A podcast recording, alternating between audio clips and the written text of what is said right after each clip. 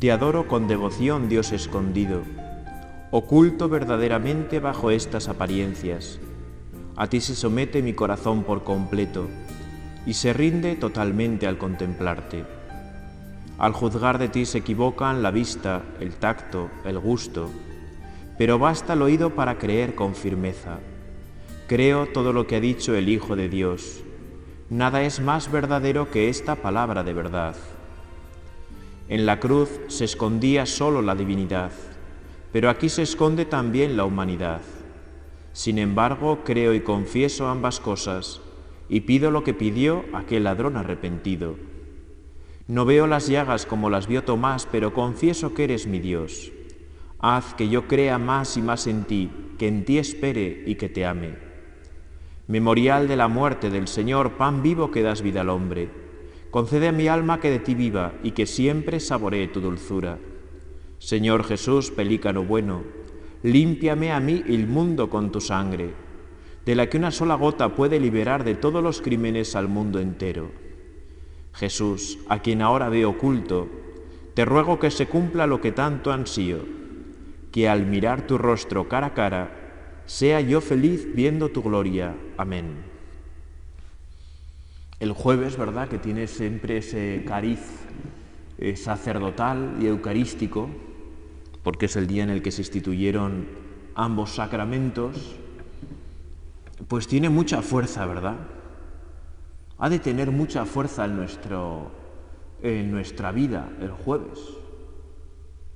Que sea un día, ¿verdad?, en el que tengamos más presente al Señor en la Eucaristía, en el que quizá podemos hacer más comuniones espirituales, Más, más actos de amor a Jesús e Eucaristía, un día para pedir más por los sacerdotes, que nos hace falta y mucho vuestra oración, y mucho,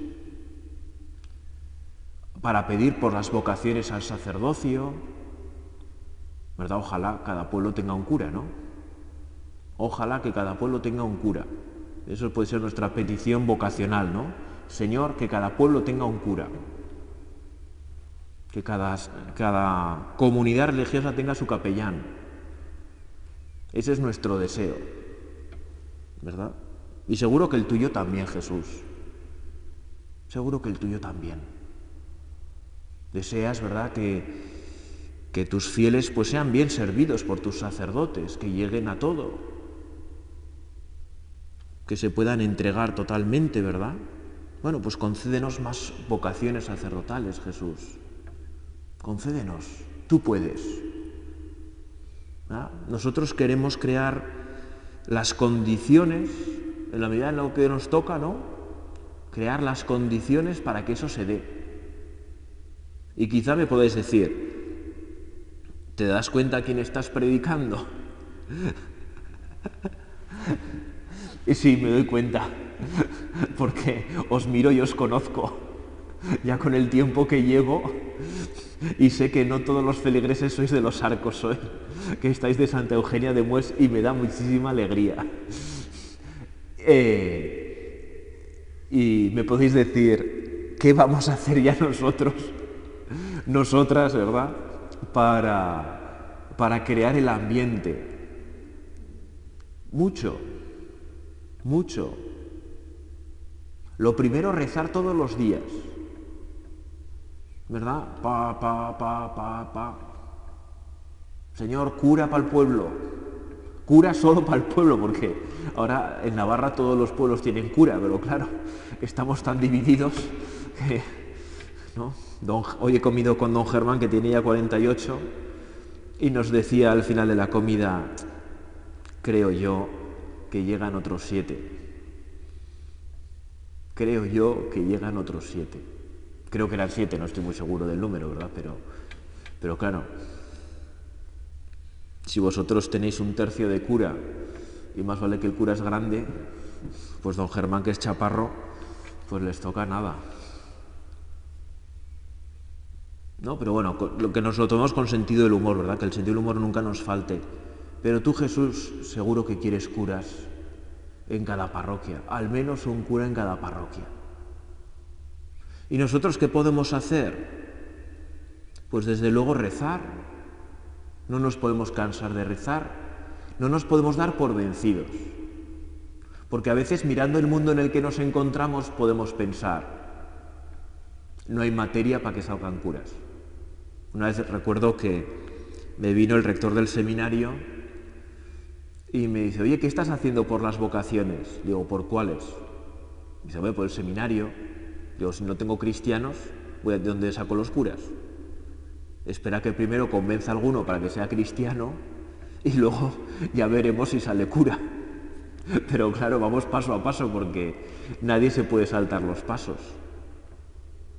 Vamos paso a paso. Pero no nos podemos, no, nunca podemos caer en la desesperanza, ¿eh? en pensar, esto no va a volver, esto no va a ser, no, será de otra manera, porque claro, volver no va a volver nada, pero nunca en la historia ha vuelto nada. la historia se ha ido eh, recomponiendo y avanzando y las cosas yo distintas. O sea, no hay que mirar al pasado como en el pasado está la perfección y tal. Bueno, no, que va, ni mucho menos. Y además ahora lo vemos más claro que nunca. O sea, no, que no estuvo la perfección en el pasado, por muchos curas que hubiera. Pero no podemos caer en la desesperanza de pensar que no va a haber más curas. Yo cuando alguien me dice, bueno, es que mi padre me dice muchas veces, sois rara avis. Estás en peligro, estás, tengo un hijo en peligro de extinción. A mí se me hace mucha gracia, ¿no? Y podemos pensar que es así, ¿no? Pero es que no es real. No es real, porque eres tú el que sacas los curas. Y yo cuando me dicen eso, luego me miro al espejo y digo, hombre, no soy un chavalillo, pero tampoco soy tan viejo.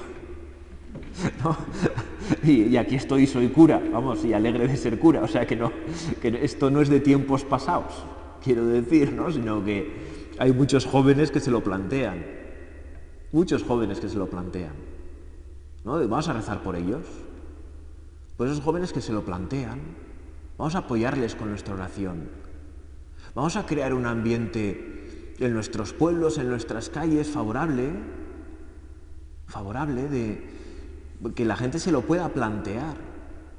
Vamos a ofrecer por ellos también. Porque igual es verdad que ahora es más difícil dar el paso para ser cura. Yo creo que nunca ha sido fácil, ¿eh? Pero, pero vamos a rezar por ellos, vamos a ofrecer por ellos pequeños sacrificios diarios. No hace falta poner los silicios, ni disciplinas, ni, ni cosas de esas, ¿no?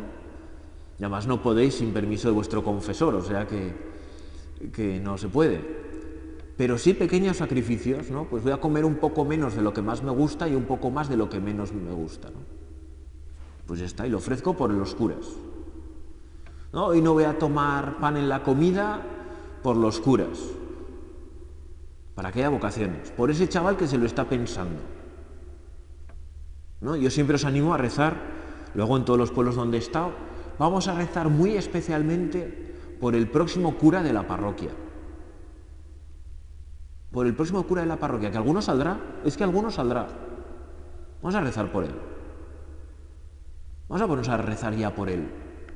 Y cuando salga, si lo conocemos, le podremos decir, ¿cuánto he rezado por ti? Es que eres muy mío, porque he rezado mucho por ti. He pedido mucho al Señor por ti. Yo recuerdo que cuando yo entré al seminario, hubo varias personas de la parroquia, porque de mi parroquia San Juan de Estella, el anterior sacerdote diocesano a mí se había ordenado hace 46 años, que se dice pronto, San Juan de Estella, que llegó a tener en los tiempos buenos del seminario 23 seminaristas solo de mi parroquia. El anterior a mí 46 años. Y hubo mucha, mucha gente de la parroquia, varias personas, no pocas, ¿eh? varias que... ¿Cuánto hemos rezado por ti sin saber que eras tú? Pero ¿cuánto hemos rezado en los años por ti? Para que saliera un cura, por ese cura que va a salir de la parroquia. Que no hemos perdido la esperanza de que iba a salir un cura en la parroquia. Ah, pues nosotros vamos a rezar por el próximo sacerdote de la parroquia. Vamos a rezar por él Porque seguro que le hace falta nuestra oración, seguro. Seguro que le hacen falta nuestros sacrificios, seguro. Seguro.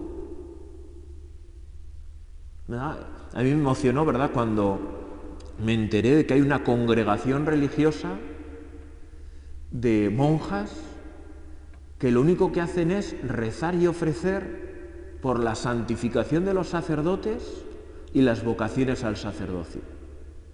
Estuvieron en Navarra, son las oblatas de Cristo sumo y eterno sacerdote, fundadas por un navarro, don José María García La Higuera, que llegó a ser arzobispo de Valencia.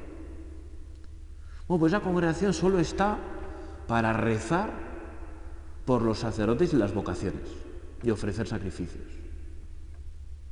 Yo recuerdo que cuando estaban en Javier, en el castillo de Javier, en la parroquia del castillo de Javier, y del seminario íbamos a verlas todos los años. Y éramos muy suyos, era muy bonito.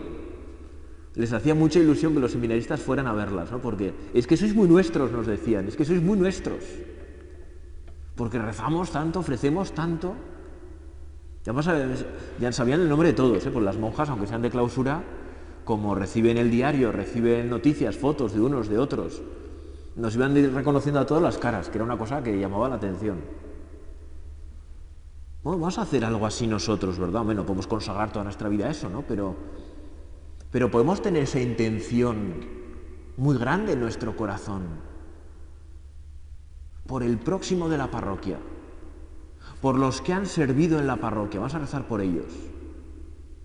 Vamos a rezar por, por todos los sacerdotes que hay vivos de las parroquias, ¿no?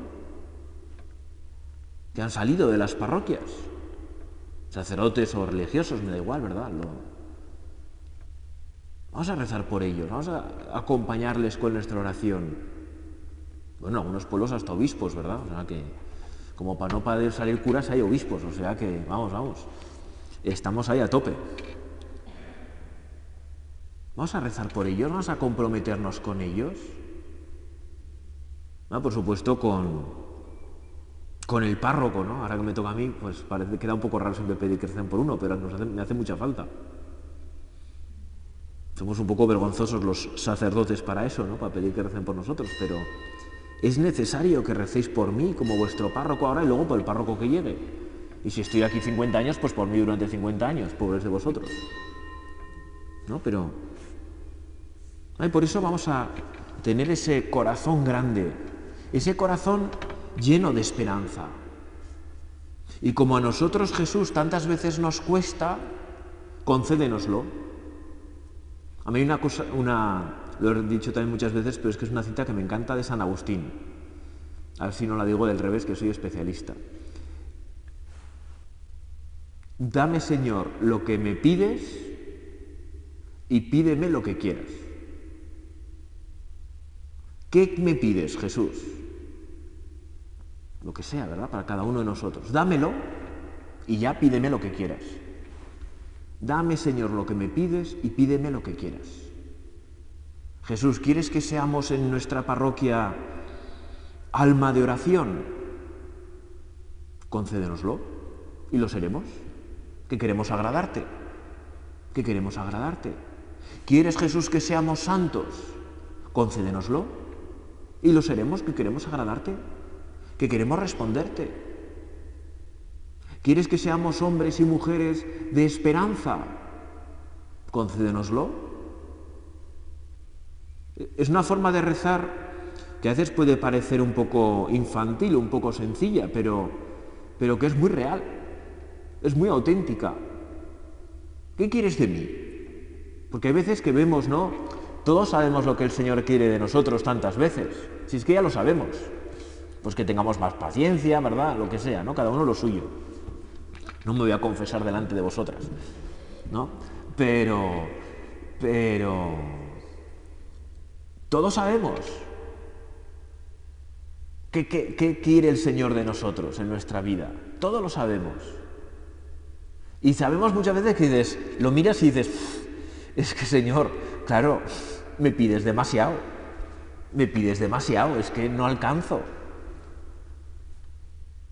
y siente cómo en tu corazón te dice el Señor, pídemelo, Si te lo quiero dar, si te lo quiero conceder, pídemelo. Pídemelo. Y por eso en este rato de oración vamos a aprovechar esta intimidad contigo, Jesús, para pedirte aquello que llevamos en lo profundo de nuestro corazón. Eso que igual llevamos años, ¿no? Porque hay cosas que tardan años en salir adelante, ¿no? Y, que lo hemos luchado y no, y no hay manera. Concédenoslo, pidamos con desparpajo. Concédenoslo. Y pídeselo con mucha fe, Señor. Concédeme lo que tú sabes que necesito, lo que nosotros sabemos que necesitamos. Concédenoslo. Cuando quieras, a tu ritmo, pero ahí quiero estar contigo. Ayúdame a esforzarme por ti. Yo recuerdo una vez que, hablando con un jesuita en, un curso de retiro,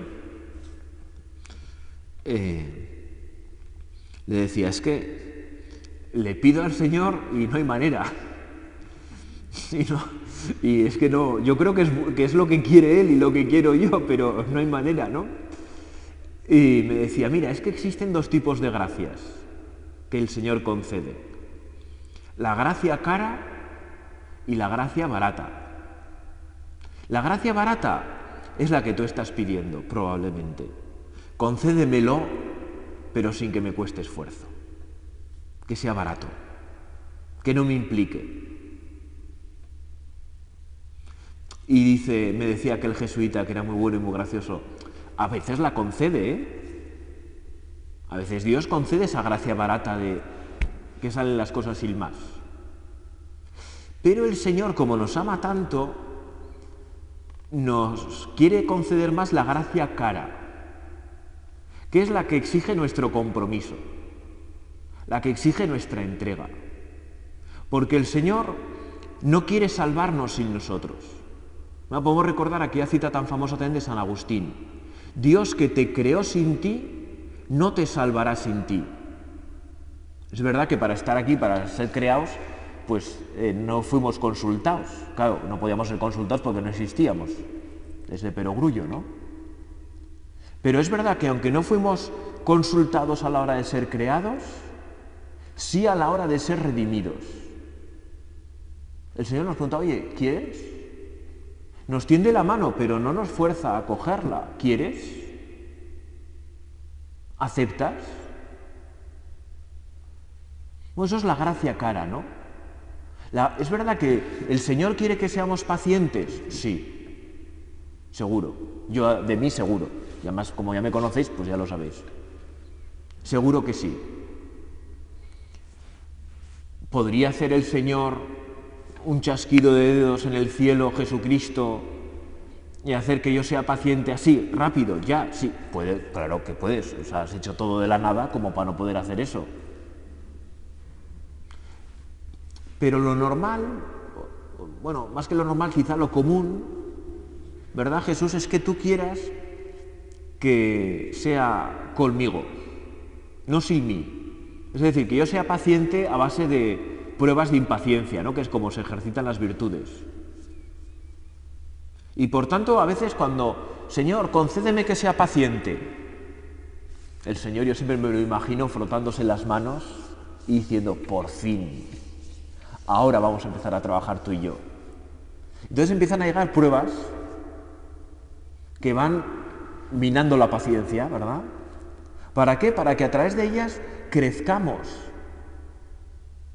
No sin ti, Señor, sino contigo. Es lo que nos decía en la segunda lectura San Pablo el domingo pasado. La gracia de Dios conmigo. Que a mí eso siempre me ha fascinado cómo Dios no nos sustituye, sino quiere ganar el cielo con nosotros, lo cual si lo pensamos es fascinante. Que el cielo, que cuando tú y yo lleguemos al cielo, podamos decir con San Pablo, pura gracia, puro regalo. Y será así, ¿eh? Pura gracia, puro regalo. Y también que podamos decir con verdad, mi esfuerzo me ha costado. Me he entregado. Y las dos cosas que parecen contradictorias se unen perfectamente con Dios. Eso es la gracia cara. La gracia que nos lleva a esforzarnos. La gracia que nos lleva a entregarnos. Esa es la gracia que normalmente Dios quiere concedernos. ¿Por qué? Porque es la gracia que cuenta con nosotros como somos. Es que podemos sacar mucho más adelante de lo que nos parece y lo sabemos. Es aquel, eso que se suele decir, ¿no? sacar fuerzas de flaqueza. Cuando parece que ya no se puede más, de repente puedes. Claro, esforzándote, poniendo de ti, a veces perdiendo, a veces ganando, todo lo que es la vida humana. Pero desde luego, ese esforzarse sin la gracia de Dios no hubiera sido posible. Por eso todo es gracia, pero también mi esfuerzo. Es la gracia de Dios conmigo. Porque Dios quiere contar conmigo. Y ante eso, ¿verdad? Pues de nuevo solo te podemos dar las gracias. Porque tú Jesús nos podía haber salvado sin contar con nosotros. Podía haber sido. Pero fijaros que la palabra más perfecta para hablar de la salvación es redención. El Señor es nuestro Salvador, sí, es verdad. Pero es más preciso decir que el Señor es nuestro Redentor. ¿Por qué? Porque el Salvador se puede entender de dos maneras, como Redentor o como alguien que no se pringa, o alguien que te saca del pozo y ya está. Pero ¿qué es lo que ha hecho el Señor? ¿Qué es lo que has hecho con nosotros, Jesús? Te has metido en el pozo. Y desde dentro nos has ayudado a salir, poniendo de nuestra parte. La redención es esa, es esa, salvación que proviene de Dios y que sin Dios no es posible, pero que cuenta también con nosotros, cuenta con nuestra respuesta. Y por tanto es realmente hecha a nuestra medida porque cuenta con lo que Dios ha creado. Porque la salvación sin redención no cuenta con nosotros. Es paternalista. Pero Dios es Padre, no paternalista. Y Dios quiere de nosotros que seamos sus hijos y que saquemos las cosas adelante. Y que, bueno, pues rocemos, nos esforcemos, nos cueste, tal, claro, que dejemos la vida en ello que dejemos la vida ahí en ello. Por eso tú Jesús nos enseñas, ¿verdad?, en el Evangelio. El que quiera ser discípulo mío, que coja su cruz y me siga. El Señor no dice en el Evangelio, no os preocupéis, chiquillos, yo cojo vuestra cruz y os olvidáis de todo. Y ala, vosotros a vivir la vida. No, no. Eso es un error.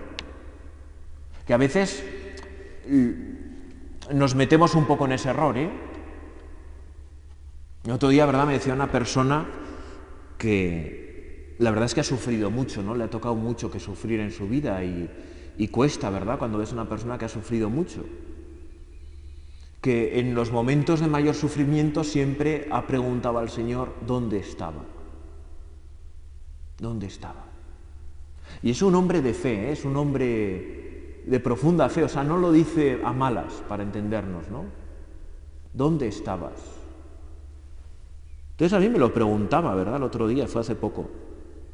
¿Dónde estaba el Señor? Es que todavía no lo sé. Y le dije, pues mira, estaba sufriendo contigo.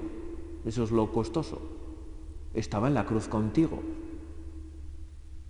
Para que esa cruz fuera redentora, fuera salvadora, pero contando contigo, con tu sufrimiento. Porque el Señor hasta con nuestros sufrimientos cuentas, ¿verdad, Señor? Para para sacar las cosas adelante. Una vez leí algo de un sacerdote americano que me gustó mucho, que decía, Cristo no ha venido al mundo para que nosotros no tengamos que sufrir, sino para enseñarnos cómo sufrir. A veces a todos se nos mete eso que en realidad no es muy cristiano, no es muy cristiano, de que Cristo ha venido al mundo para que tú y yo no suframos. Eso no aparece en los evangelios. Eso no aparece en los evangelios. El Señor no ha venido al mundo para que nos suframos. Más bien ha venido al mundo para enseñarnos cómo sufrir. Que hay un modo de sufrir que aunque parezca paradójico, como en los evangelios hay muchas paradojas, y en la vida cristiana está llena de paradojas, para que enseñarnos que en nuestro sufrir se puede ser felices. esto solo se entiende desde la fe. Sin fe esto no, no se entiende, no se entiende. Ah, por eso, Señor, ayúdanos a comprender tu misterio, ¿verdad?, en nuestra vida. Ayúdanos. Señor, dame lo que me pides y pídeme lo que quieras. Ayúdame a aceptar esas paradojas de mi vida que parece que son cosas contradictorias, que no cuadran, que no casan, pero que están ahí, son reales. ¿Verdad? Esa paradoja de decir, en el cielo estaré por gracia de Dios y por mi esfuerzo personal. Pero solo por gracia y mi esfuerzo, es que es como, bueno, pues Señor, que lo viva, ¿no? Aunque no lo entienda, que lo viva aunque no lo entienda, como a mí terminamos de nuevo con la Virgen María, ¿verdad? Que no entendió muchísimas cosas. Nuestra Madre del Cielo no entendió muchísimas cosas, pero las vivía. O sea, la Santísima Virgen María no entendió cómo el Hijo de Dios, por obra y gracia del Espíritu Santo, se hizo hombre en su seno. ¿Cómo fue ese proceso? Es que es incomprensible sin concurso de varón. No lo entendía, pero lo vivía. Y lo vivía con entrega generosa. Bueno, María, pues ayúdanos a que aunque nosotros a veces no entendamos las cosas, las vivamos. A tomar la cruz, a comprometernos los unos con los otros, a no desesperar a rezar, como hemos dicho a lo largo de la meditación, por ese sacerdote que saldrá de la parroquia. ¿Cuándo? Cuando Dios quiera, que paso es Dios. Y nosotros mientras rezando, ofreciendo por Él, comprometiéndonos con su vocación y con todos los jóvenes que ahora en el mundo se están planteando su vocación. Señor, queremos estar con ellos. Queremos vivir unidos a ti en la Eucaristía para que tú les ayudes, para que les fortalezcas. Dios te salve María, llena eres de gracia, el Señor es contigo. Bendita tú eres entre todas las mujeres y bendito es el fruto de tu vientre Jesús.